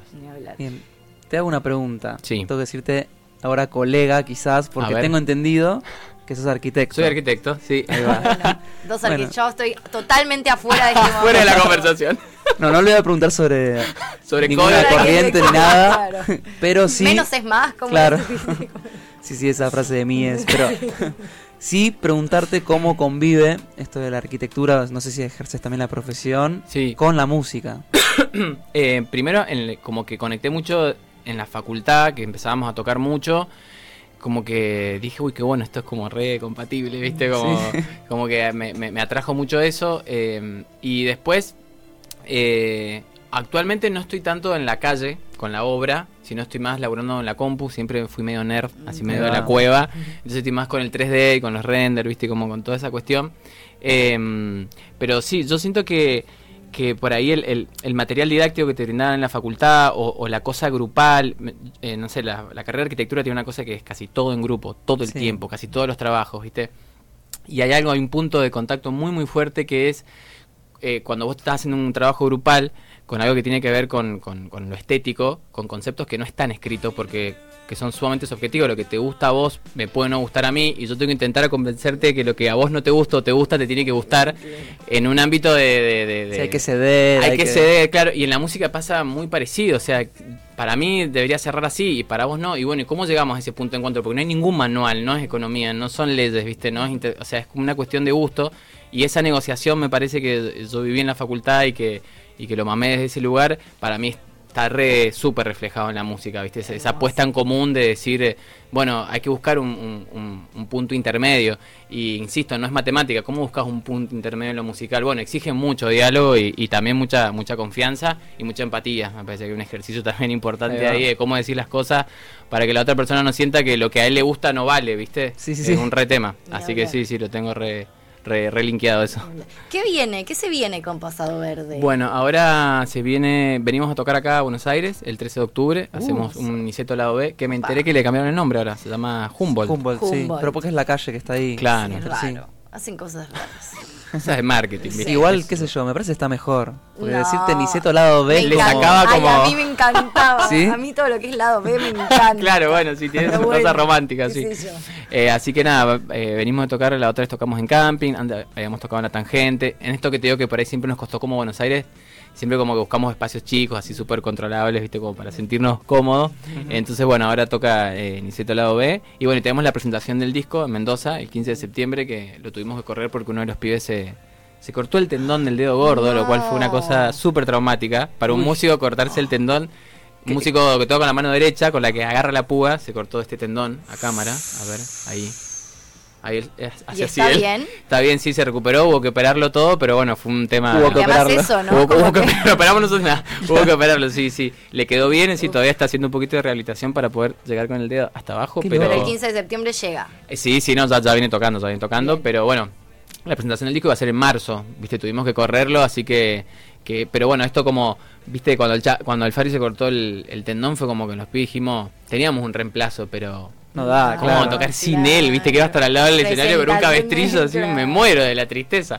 Así que como que nos pusimos todo de acuerdo, viste, suspendimos, corrimos. Y bueno, y esta fecha es en este lugar que les decía antes, en el Auditorio Ángel Ustelo, que es un lugar muy grande. Entonces, bueno, es todo un desafío porque... Y con esto que ha pasado esta última semana, como que viste que no me suba el precio que acá hacemos con la entrada, que tampoco la podés... eh, en, en un contexto donde las bandas están saliendo a girar mucho, porque en Mendoza eh, estos últimos años van muchísimos más bandas a tocar que hace hace otros años. Eh, entonces, nada, viste, tenés que también tener. Es re delicado ese equilibrio porque tenés que vender una entrada que, que revalorice tu proyecto porque brindás un show que está bueno, Total. pero a la vez tener cintura para competir un poco, ¿viste? Entonces empezás a pensar y decir, bueno, ¿qué hago la fecha? ¿El 30 o el 15? Y no, porque el 30 llegan sin Fin guita. de mes. Tengo que hacer el 15 para ver si a principio de mes, viste, comprar la entrada. Así que bueno, estamos como re en esa, todas sí. hay que estar. sí. Y como que esperamos un poco que por ahí el Ángel Ustelo, eh, que, que esperamos mucha gente, te, te sirve un poco como plataforma porque hay gente que por ahí lamentablemente o no, no sé, pero conecta con esa cosa de que si va mucha gente debe estar bueno. Claro. Entonces, Sí. bueno, uno también tiene que, que saber moverse en esta, mo- en esta movida y, y- y- y, bueno, si quieren comprar desde ahí, por ahí, que compren desde ahí, después los, los convences con el vivo, ¿no? Viste, con las canciones. Entonces, bueno, es como una gran apuesta Una que tiene la banda, una vidriera, exactamente. Ese, recordanos entonces cuáles son las plataformas digitales en las que podemos escuchar tanto el último disco como los discos, todos Dale. los discos anteriores y las redes sociales, que también siempre es importante para ir enterándose de las novedades. Claro que sí. Bueno, estamos en todos los lugares donde creo que tiene que estar una banda, en Twitter, en Spotify, en, en Instagram, eh, como Pasado Verde, nos pueden buscar ahí. Eh, y bueno, en Instagram, eh, Hoy, hoy todo es Instagram. ¿Se Hoy- acuerdan que antes en Facebook hacíamos el evento en Sí, Facebook y te ponían hermoso. asistiré, no asistiré y vos sacabas como Ay, un ¿te acor- porcentaje? ¿Te acordás del asistiré, no Hermoso. asistiré? Sí, y Tal vez asista había. Estaba el guacho que te ponía tal vez asista, a ver si, ay, qué, Me caga, había ¿qué hago? olvidado del asistiré, era muy bueno. Sí, sí, Era bueno, no, hoy es todo. Instagram, así que bueno, vayan para allá y ahí nos pueden seguir y enterarse de todo. Espectacular. Es arroba pasado verde. Arroba pasado verde. Perfecto. Muchas gracias por haber venido. A ustedes por recibirme. No, Placer. por favor, la pasamos increíble. Ese de Pasado Verde que sacaron este año su quinto oh, disco. Realmente espectacular la expedición. Vayan a escucharlo. Yo lo estuve escuchando ayer todo el día yendo y viniendo de ¿Y trapecio. qué tal? Vamos. Me encanta. Y de hecho ahora nos vamos a ir escuchando un- el tema, que es el primero, pero que a mí ¿Te gustó? El que más te gustó. Oh, Es emocionante. me tiene- te- te- Eso. me tiene loca este Tiene unos tema. violines Oh, ahí, viste me que- tiene lo- porque además parece como que arra- se arranca tranqui y decís va a quedar y en un No, momento no, va, te levanta. También a la hora de hacer un disco, el primer tema es una, Es una patada en la nuca. fundamental. Bueno, ahí aparece un poquito el pan rock, ¿viste? Si va a venir sí. tranqui, no, pará. Hay un poquito de total, distorsión. Total, me encantó, me encantó. Así que vamos a irnos entonces a la tandita escuchando Pasado Verde con Es tuyo este desastre. Ya volvemos. Aquí estamos de repente. Ha llegado el momento, maravilloso momento, de la segunda entrevista de la jornada. Esta entrevista nos remanijea, tuvimos el placer el fin de semana pasado de disfrutar de el poder que tienen en vivo y estamos en presencia de Luca y Luna, dos de los integrantes de Garbage People, una banda que se formó en el 2019 en los pasillos de la escuela secundaria. ¿Cómo están? Bienvenidos. Buenas. ¿Qué onda? ¿Cómo va? Bien, ¿ustedes? Bien, todo bien, por suerte. Bueno, me alegro mucho. Cuéntenos esto, ¿cómo, cómo arranca Garbage People? Bueno, em, Luca y yo íbamos al mismo colegio. Luca un año más que yo. No nos conocíamos, nos conocíamos por pasillos, prácticamente porque teníamos una onda muy parecida. O sea, éramos los dos loquitos con los pelos parados de todo el colegio de chetos, prácticamente. Eh, nada, no, nos conocíamos, nos hablábamos por Instagram de vez en cuando y una vez Luca me dijo de hacer una banda así por un mensaje de Instagram y ahí nos empezamos a juntar y ahí empezamos a... Literalmente pegamos amistad por querer hacer una banda. Literal. Y cuando pintó la opción de hacer una banda, ya sabían si, más allá de que capaz por alguna remera de banda en los pasillos sabían que les gustaba lo mismo, pero ya sabían que el otro tocaba algún instrumento o medio que se fue armando también ahí. Por Em, Instagram sabíamos lo sí. que le gustaba a cada uno. Yo no tocaba igual en ese momento. Como yo sabía que ella tocaba, pero yo tocaba la guitarra creo que hace, no sé, había empezado a tocar hace tres meses, una cosa así, cuando, la, cuando le empecé a hablar a ella. Y te mandaste. Sí, como, hacemos. hay que hacer una banda. Total. Muy bien, muy bien. ¿Cómo, ¿Cómo se despertó ese momento de tocar música? Eh, yo tocaba el bajo desde chiquito, pero hasta ahí como muy agarrándolo, dejándolo, como tirándolo ahí un poco tirado. Y después como que agarré la viola ahí a los 16, 17 y... mm, Como que no paré. como que también me animé a componer y empecé como... No sé, como que me generó algo distinto, ¿viste? Como que me despertó como otras inquietudes y explorar por otros lados y... Y nada, le seguí mandando nomás. ¿Y en qué momento se incorpora Mora? Mora se incorpora en el 2019, también por Instagram. Porque estábamos buscando batero, porque ya veníamos tocando así como acústico nosotros dos y subiendo como demos y cositas a, a YouTube. Y empezamos a buscar batero y nos respondió, nos mandó unas cosas grabadas y Gran batera. ¿no? sucedió. Sí. Daba la casualidad de que Amo. Mora estudiaba en el secundario de la vuelta. Ah, Nosotros. bueno. Y ya ech- ella de alguna forma nos tenía fichados de en la calle estar viéndonos ahí almorzando o una cosa así. Medio hippie, pero el destino. O sea, El destino, concepto claro. hippie, pero Sí, un poco sí. Un poco fue destino. Bueno, ¿y cómo fueron esos comienzos de, che, bueno, sí, dale, genial, juntémonos? ¿Qué, qué fue lo primero que empezaron a tocar? ¿Cómo, cómo empezaron a decidir eso? Me imagino que capaz al principio con Con covers, covers. o ya llegaron con temas propios. Che, tengo ganas de mostrar esto. Creo que sí, fue un poco en poco, porque la primera vez que nos juntamos, creo que tocamos un tema de Cure. Sí. ¿no? Y, y fue como medio raro, como que no nos conocíamos ni nada y como que nos- yo nunca había tocado con nadie y nos sentamos ahí, tocamos un tema de Cure y después yo le mandé un tema que había hecho y al toque como que fue como todo, ¡fua! así como un montón de canciones todos juntos y ya de la nada ya estábamos tocando todos temas nuestros.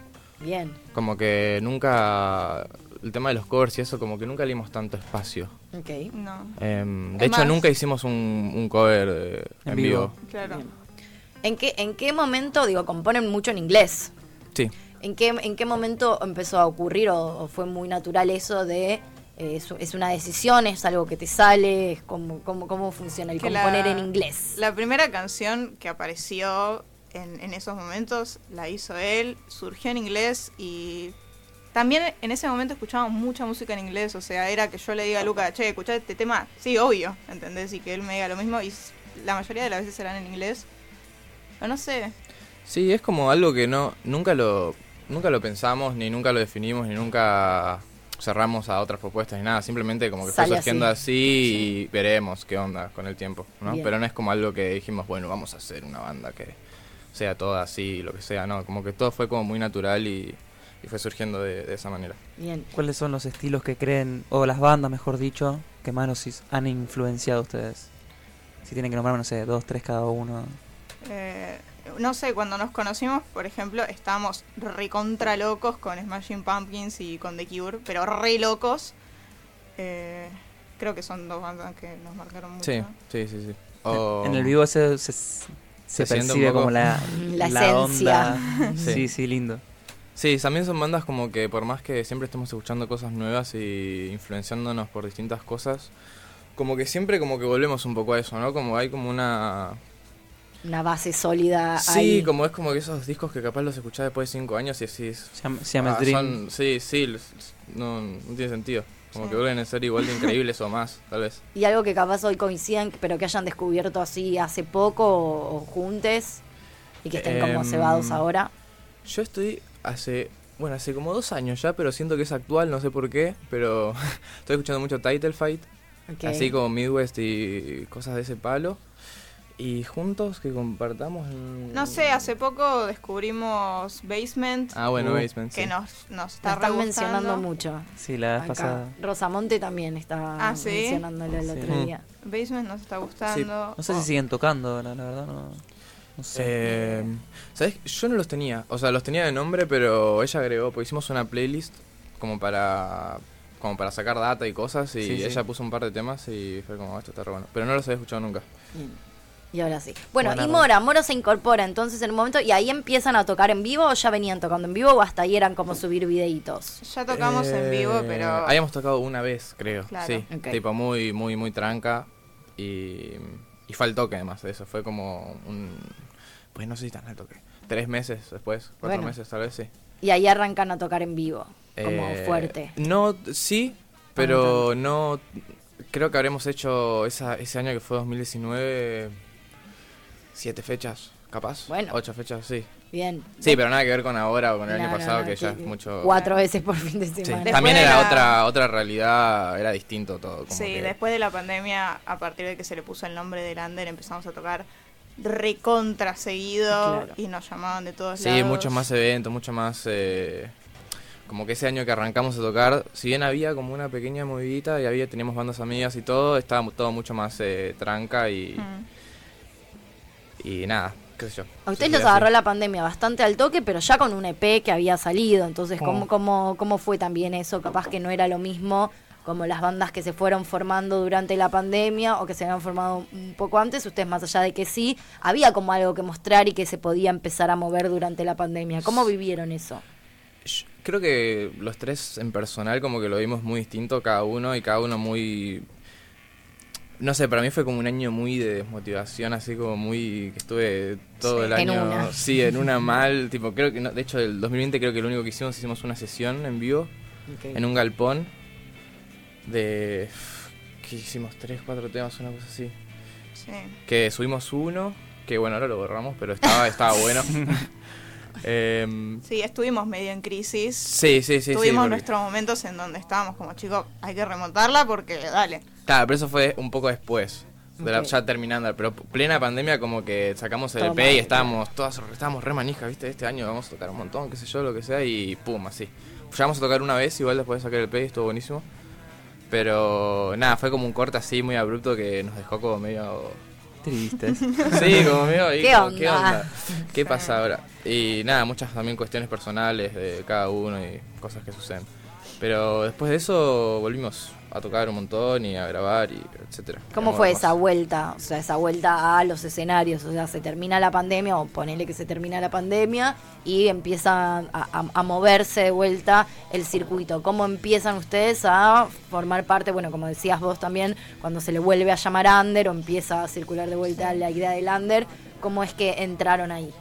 Y, o sea, nosotros ya habíamos tocado antes, ya conocíamos un par de bandas, pero bueno, no conocíamos a todas estas que surgieron en pandemia y las fuimos a, las fuimos conociendo de a poco. Me acuerdo cuando tocamos con Zacatumba, ni bien abrió la pandemia y fue un fechón, como que la gente estaba muy manija de salir y nada, había una fecha y se llenaba y así todo el tiempo y eso nos dio muchas posibilidades de, que la gente nos conozca y nos siga llamando para tocar. Total. Y esa, esa fecha que hice Luna fue en febrero del 2021, o sea, fue hace Fue genial. un montón. Fue justo cuando terminó la pandemia. Claro. ¿Y qué creen que está ocurriendo que dos años después, más de dos años después de febrero del 2021, sigue sucediendo eso? Una escena donde hay un montón de bandas, donde todas las fechas se llenan, donde la gente sigue reservada, Sí, también donde se más generó profesional de una más manera. profesional, donde se generó un público súper fiel. ¿Cómo, qué, qué, qué creen que también sucedió ahí?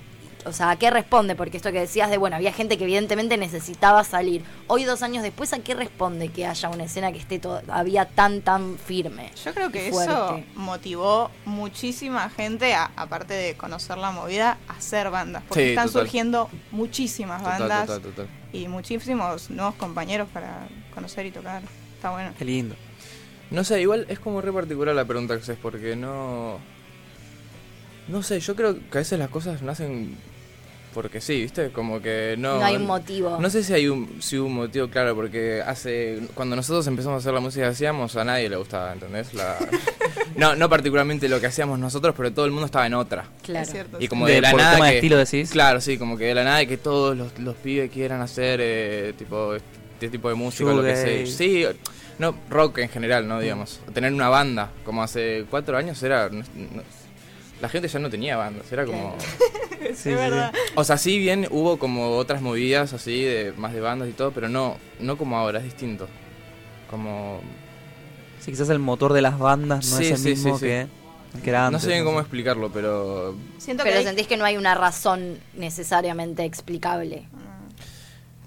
Hay más Tal vez sí. motivación, hay más, eh, siento que hay más eh, como inspiración, o sea, cada vez hay más bandas con Claro. chicos más chicos todavía. Sí, y es re loco porque normalmente antes las bandas eran metaleros de 30 años que tenían a sus hijos y, o qué sé yo. Igual también tiene que ver, creo, pa, me- da la sensación como con este público, ¿no? Y como que está tam- este también compañerismo general de que, que a veces tiene que ver también con el encuentro, entonces uno más allá de que uno después también arriba del escenario y por placer, digo, se, se va profesionalizando, de entrada no es que te pasa que capaz, bueno, necesito, tengo un mensaje para dar, tengo ganas de hacer una banda y sé que voy a ir y voy a tocar y va a estar todo bien, aunque capaz no sé si toco increíble, pero como que el mensaje va a No, llegar, obvio, vale, el vale. público te va a bancar y después me voy a ir profesionalizando, pero hoy también más allá de la música, que obvio que siempre es un placer y está bueno que uno trate de ser siempre lo, lo más profesional que pueda o tocar lo mejor que pueda, creo que la idea de que hay un mensaje para dar y que, y que hay como eso, un, un momento de encuentro, un momento de escena donde la escena va más allá de la música en sí o que estoy Sí, tocando, sí. que creo que también motiva, ¿no? A uno que no le dé vergüenza o que no sienta que tiene que ser Total. Jimi Hendrix para Total, subirse a un escenario y, decir siempre- lo que tiene ganas de decir. Siempre siento igual desde que nació nunca fue por ese lado, como la, la movida, ni las bandas, ni por el lado del virtuosismo. Igual, sin embargo, hay gente que retoca y está Sí, buenísimo. sí. Pero es como más un medio de expresión que, que cualquier otra cosa. Bien. Y ahora que están tocando súper, súper, súper seguido, ¿qué es lo que más eh, disfrutan de las fechas? Como que, ¿Qué es lo que más se valora si se quiere en una fecha? ¿Qué es lo que define que una fecha esté buenísima? Cuando la gente se vuelve loca, creo que eso es re divertido. Sí. Yo igual estoy en un momento que estoy intentando disfrutar todas las fechas, como más allá de lo que pase, si está buenísima, si no, como que... Como que llegó un punto de que me subo ahí y la disfruto, ¿viste? Como si está sonando todo bien, está saliendo todo bien, no importa si abajo son 300 personas muriéndose a piñas o son 60 mirando así, quietitos, como que yo estoy ahí, la paso re bien. Qué positivismo, no me Sí. No, no, es la primera persona que dice esto, me encanta. me encanta. Está muy bien. Este año salió otro EP, el segundo EP. ¿Cómo fue también ese proceso, esa decisión, ¿no? Desde lo que había sido grabar un primer EP previo a la pandemia, después todo lo que ocurrió en la pandemia, volver a tocar a pleno y sacar otro EP. ¿Cómo fue este proceso creativo? Mm, Nos preparamos de otra forma, fue muy distinto a lo que fue esa primera vez, pero, o sea, realmente nos costó un huevo hacer eso, porque le metíamos cosas, tuvimos problemas técnicos en el medio, nada, pasaron cosas, eh, pero es algo que realmente lo escuchamos ahora y decimos, wow, esto está buenísimo. Claro, nos re gusta. Igual salió hace poco. Pero, pero sí, o sea, yo el otro día lo escuché y dije, la verdad es que fue un, un buen laburo. También nos pasaba mucho que la gente nos pedía, viste, que saquemos temas y que, Sí. que este tema, que no sé qué, que cuando suben esto y nosotros, sí, bueno. Así. Y al final lo terminamos activando y fue un, no sé, como un año de grabación para cuatro temas, fue bastante tiempo. ¿Qué es el DMA? Es la destrucción mutua asegurada, que es un concepto que... que en realidad no, te- no somos malísimos con los nombres y los títulos del... No, es del- bastante bueno ese, de hecho. Sí, Sí, sí, sí, pero nos juntamos, me acuerdo una, una vez en lo de Luna y teníamos como un Excel de un montón de cosas que teníamos que hacer y una era esa y empezamos a tirar cosas y creo que se le ocurrió a ella. Sí, o sea, estábamos tirando palabras random. eh, estábamos, situación, sentados en el living diciendo, ¿qué hacemos? Así, dos horas estuvimos tirando palabras random, tirando algo y se me ocurrió el DMA por el concepto de la Segunda Guerra Mundial, que para la persona que vio Oppenheimer Ajá. seguramente se acuerda. Eh, y dije, guacho, o sea, hay una canción de Julián Casablancas and the Boys que se llama DMA. O men- No, mentira, se llama Mad, porque bueno, en inglés es, Es al revés. revés. Claro. Eh, y me pareció genial, tipo, alto concepto. Sí, sí. Está Y además eh, estábamos buscando algo como que estéticamente, como que las palabras esté, como que sea lindo. Y nos gustaba mucho la idea de un par de siglas o algo así, entonces como que fue como, bueno, sí, dale. Está bueno. Bien, me encantó. Bueno, recién mencionabas esto, ¿no? De la gente te pide que el grabes. O sea, ¿qué pasa también cuando venís tocando un tema que todavía no está grabado, que no se puede escuchar en ningún lado, pero que cuando vas y lo tocas la gente lo sabe y además te lo pide? Como cómo funciona, ¿no? Ese, ese, ese delirio. Creo que estamos como acostumbrados igual a eso, porque como que justo estos cuatro temas que sacamos hace un par de meses son todos temas bastante viejos. Eh, son todos temas que ya veníamos, o capaz no veníamos tanto tocando, pero ya estaban compuestos hace bastantes, como que son tipo unos años. Son viejos y nuevos a la vez. Claro, exacto. Porque además son como especies de reversiones, porque también en el medio como aprendimos a producir y qué sé yo, y, y los temas cambiaron un montón, pero a la vez son temas que fueron los hicimos hace mucho, tipo, entonces... Sí, son Igual no me acuerdo que la pregunta que me has hecho, creo que me fui por otro lado. Ay, yo tampoco me acuerdo de la pregunta que te había hecho. Estamos Pero todos muy Estamos desatentos. todos en esa. No, No. eh, bueno. De las nada. canciones Sí, sí. que nos pedían. Las canciones viejas, Ah, nuevas, claro, como... cuando, ¿qué es eso cuando de repente, aunque todavía yo no la haya podido escuchar en ningún lado más que en el vivo, me la sé? Eso significa Claro. que te fui a ver muchas veces. Muchas veces, claro, Sí. sí. ¿No? Como con ese público fiel Total. de golpe.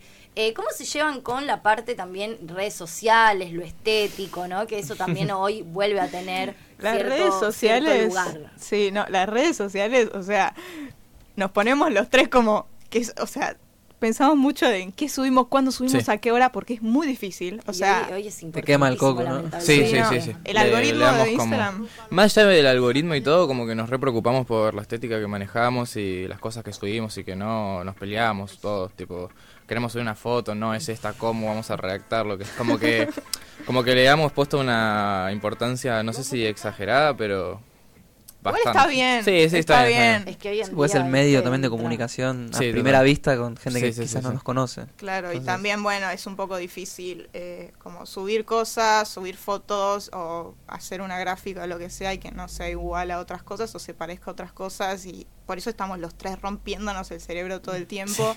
Sí, nos Y- costó, nos costó encontrar la, como la, la especie de estética que queríamos.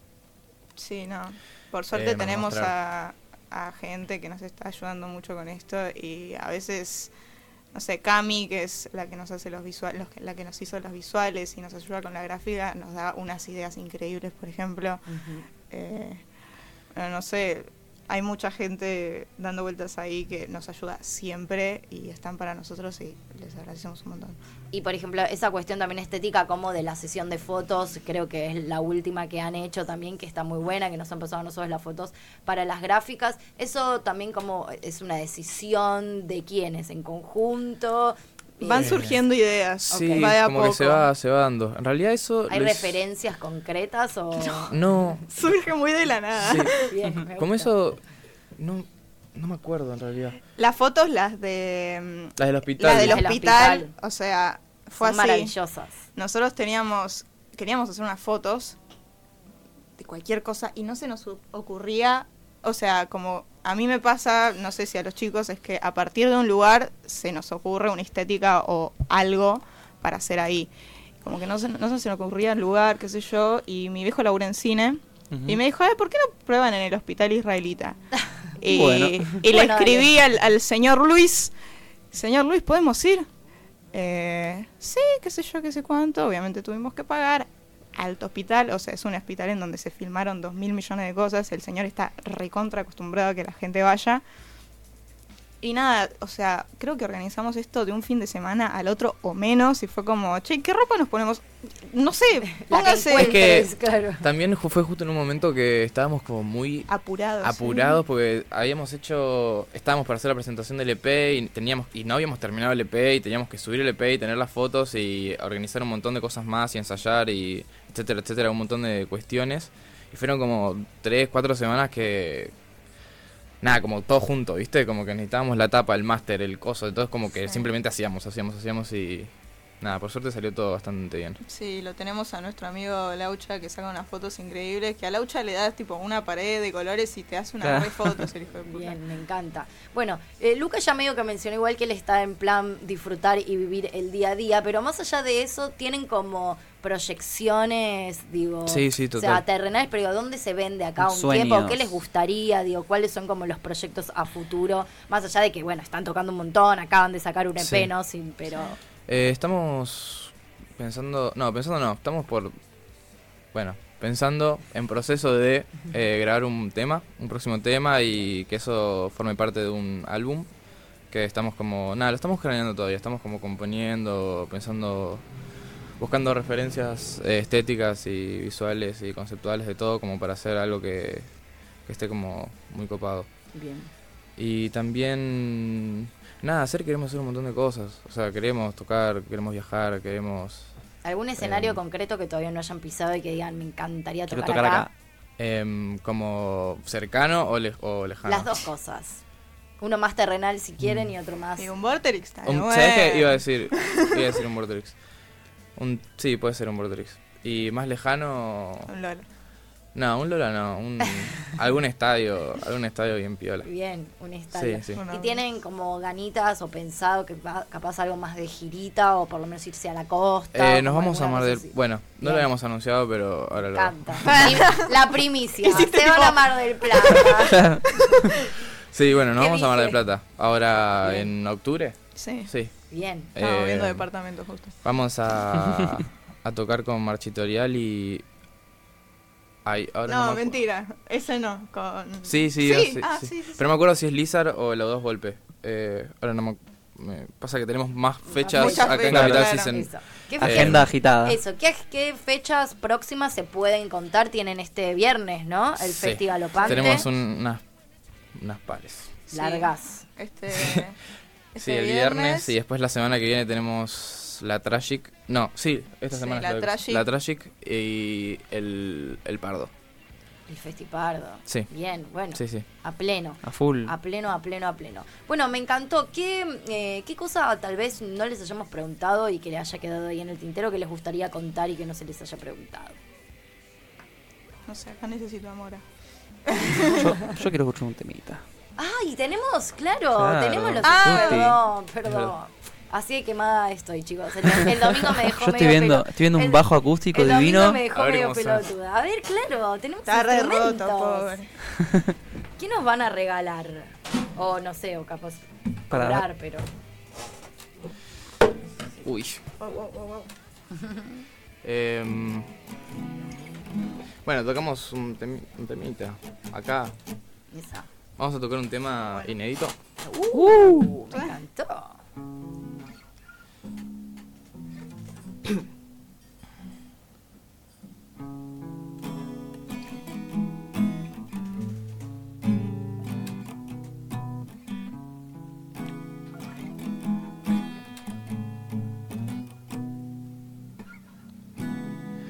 the sound of fear between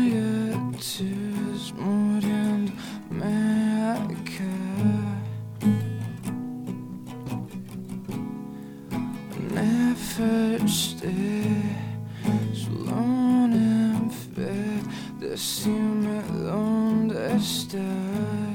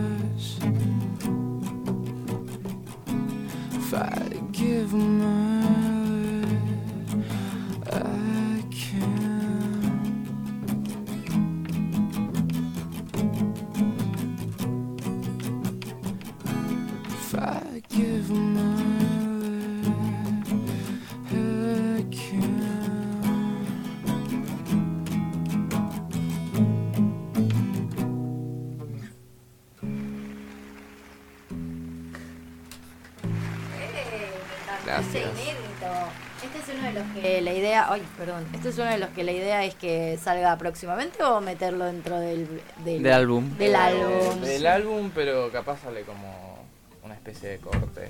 Lindo, lindo. No sabemos encanta. todavía. O sea, la idea del single es otro, pero.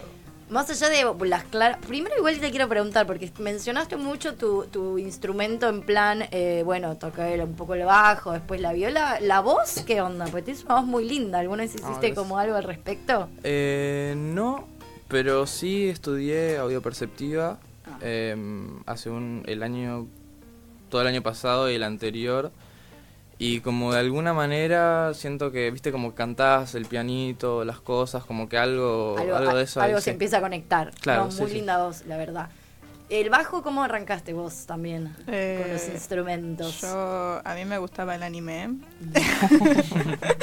y empecé a tocar a los 11 años. Tipo, le dije un cumpleaños a mi papá, che, quiero tocar el bajo. Y empecé a tocar el bajo. Bien, fuiste a clases, o sea, empezaste yendo a clases. Fui a clases hasta los 16 años, hasta que mi profesor me dijo, tenés que tocar una banda.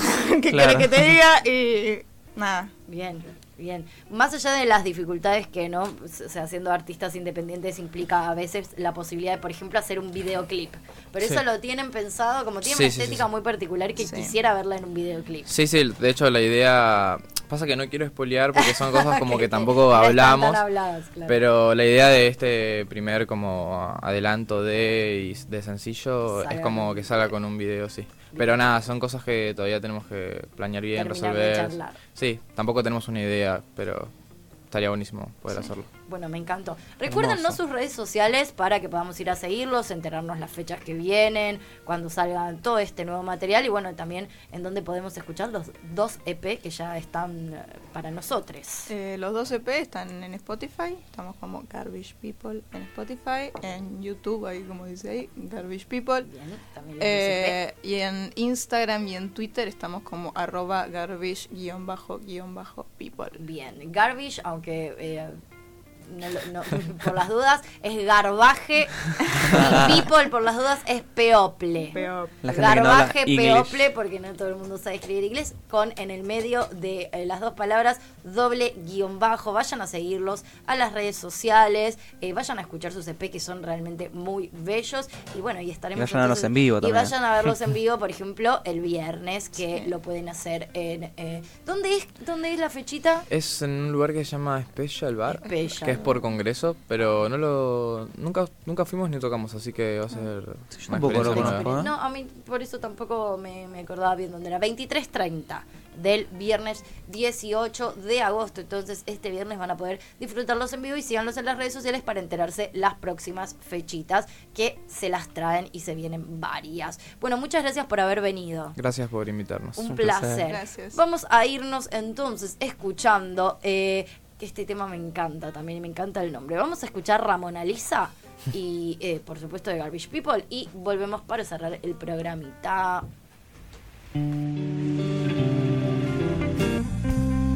Se puso la charlita a- atrás del aire. Eh, seguimos, por supuesto, eh, y por suerte, con eh, nuestros nueve amigues. Me encanta cuando, hay que usar el inclusivo muchas inclusive. veces, como que en un momento no- me- me- se, se- se me va. Eh, pero bueno, por supuesto, seguimos aquí con Garbage People, pero llegó el momento de despedirnos del programa, pues nosotros estábamos teniendo una gran conversación fuera del aire que no la vamos a compartir con ustedes porque es muy exclusiva y porque viene otro programa ahora. Así que voy a proceder entonces a saludar muy rápidamente a todo mi equipo, el señor Víctor Jiménez en los controles de sonido, mando un beso al cielo, no sé quién le mandara a, A nosotros.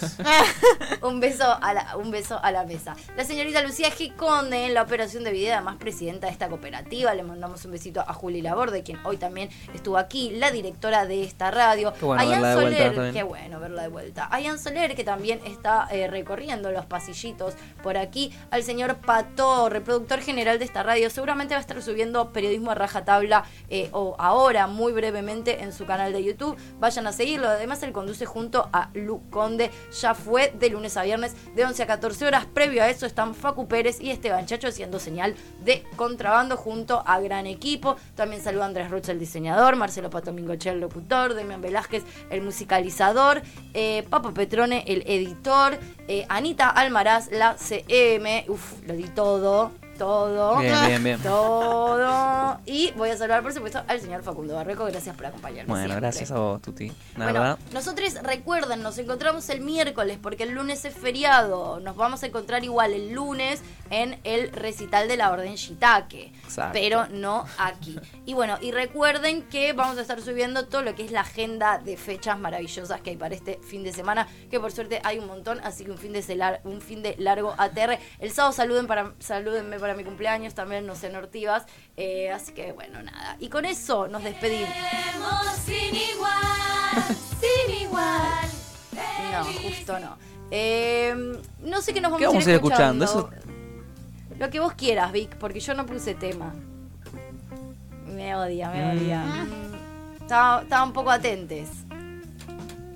Les bueno, preguntaría a ellos, la verdad, que, Eso, ¿qué les gustaría? que, que podemos poner. ¿Qué es ¿Qué es este? esto? ¿Memphis la blusera? No. Rari. ¿Qué? Pone basement. A Mississippi, Café Madrid. A Mississippi, bueno. Bueno, nos vamos a ir. No. Nos vamos escuchando esto a pedido del señor Víctor Está bien, está perfecto. Está perfecto. Nos reencontramos entonces el miércoles. Besitos. Cinco, cinco segundos más de tiempo dame, ¿viste? Para pedirme algo. Uf. Esto fue Gajos Cítricos. Encontrá los contenidos de Cítrica Radio en formato podcast en Spotify, YouTube o en nuestra página web.